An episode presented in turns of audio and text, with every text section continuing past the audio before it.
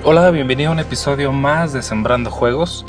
Hoy voy a dejarte unas ideas muy rápido de qué hacer cuando hay que tomar una decisión que se deba hacer en poco tiempo. Imagina que tienes que elegir entre un icono A o B y no es una decisión quizás tan trascendente. A veces nos ocurre el famosísimo parálisis por análisis que estamos semanas tomando decisión sobre el nombre del juego, sobre el icono, sobre si el personaje se va a llamar de una u otra forma.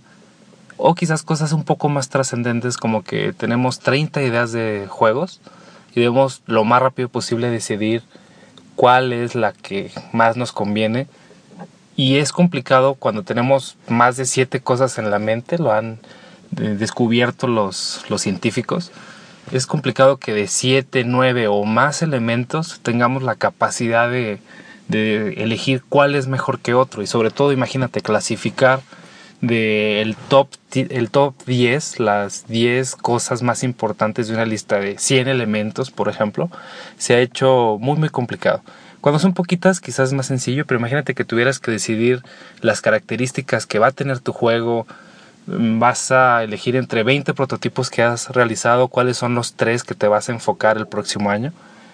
Es por ello que quiero compartirte las herramientas que utilizo creo que te van a servir mucho. Una de ellas es allyourideas.org, All Your Ideas, que se trata de escribir una lista, todas las posibles propuestas, ideas, nombres que tienes y automáticamente esta herramienta te los va enfrentando de forma binaria. Vamos a suponer la idea de juego número uno, que es un juego de disparos en, en primera persona, contra el generar un juego de plataformas en 2D, por ejemplo. Y eso te hace que sea relativamente sencillo decir, me gustaría más que fuera el juego en primera persona que el otro. Entonces le vas dando un valor, un voto a la primera opción. Y así te va enfrentando las distintas ideas una contra otro para que te las organice de forma em, priorizada.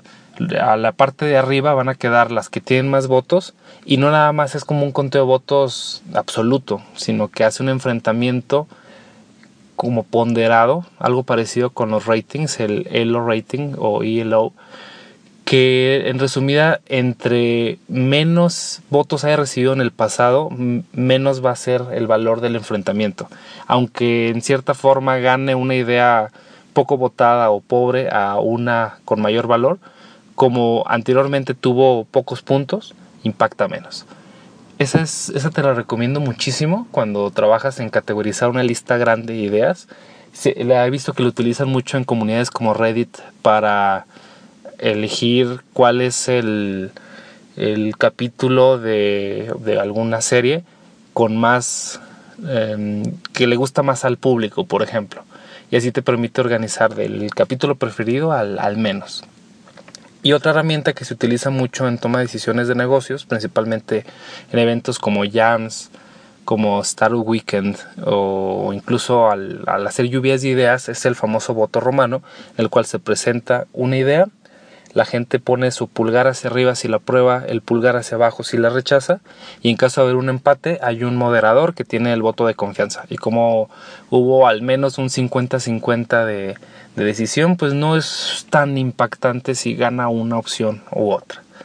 Te recomiendo que utilices estas dos herramientas. Una requiere la parte tecnológica para poder hacer votaciones. De hecho, a mis alumnos les encargué un, un bosquejo de la aplicación. Probablemente hagan una versión fuera de línea. La de All Your Ideas requiere internet. La que están desarrollando los alumnos la planeamos para que la puedas utilizar offline y te sirva para ese tipo de decisiones. Y la del voto romano no requiere absolutamente nada de tecnología, nada más que estén todos al mismo tiempo. Algo importante de este tipo de votaciones es que se tiene que hacer al mismo tiempo para que el voto de una persona no influencie a, a la otra. O sea, es no levanten el pulgar todos eh, o uno en secuencia del otro, sino que al mismo tiempo presenten su voto y de esa forma evitar la influencia de los demás. Espero que estas herramientas te, te sirvan. Si es así, platícalo conmigo y cuéntame un caso donde haya sido exitoso. Hasta luego.